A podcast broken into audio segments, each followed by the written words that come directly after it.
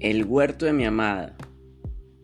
Cuando Carlos Alegra, 17 años, y Natalia de la Rea, 33, huyen juntos de una fiesta de alta sociedad, en medio de un sensacional escándalo. Saben que su relación no va a ser un camino de rosas.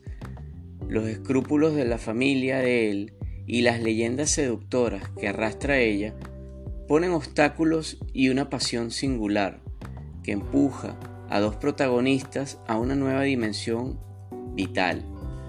La pluma irreverente y tierna a la vez y el desatado sentido del humor de Alfredo Brice Echenique convierten esta historia inolvidable en un hito de la literatura actual. Y como siempre, adjunto les dejo el link para que puedan adquirirlo. Feliz tarde.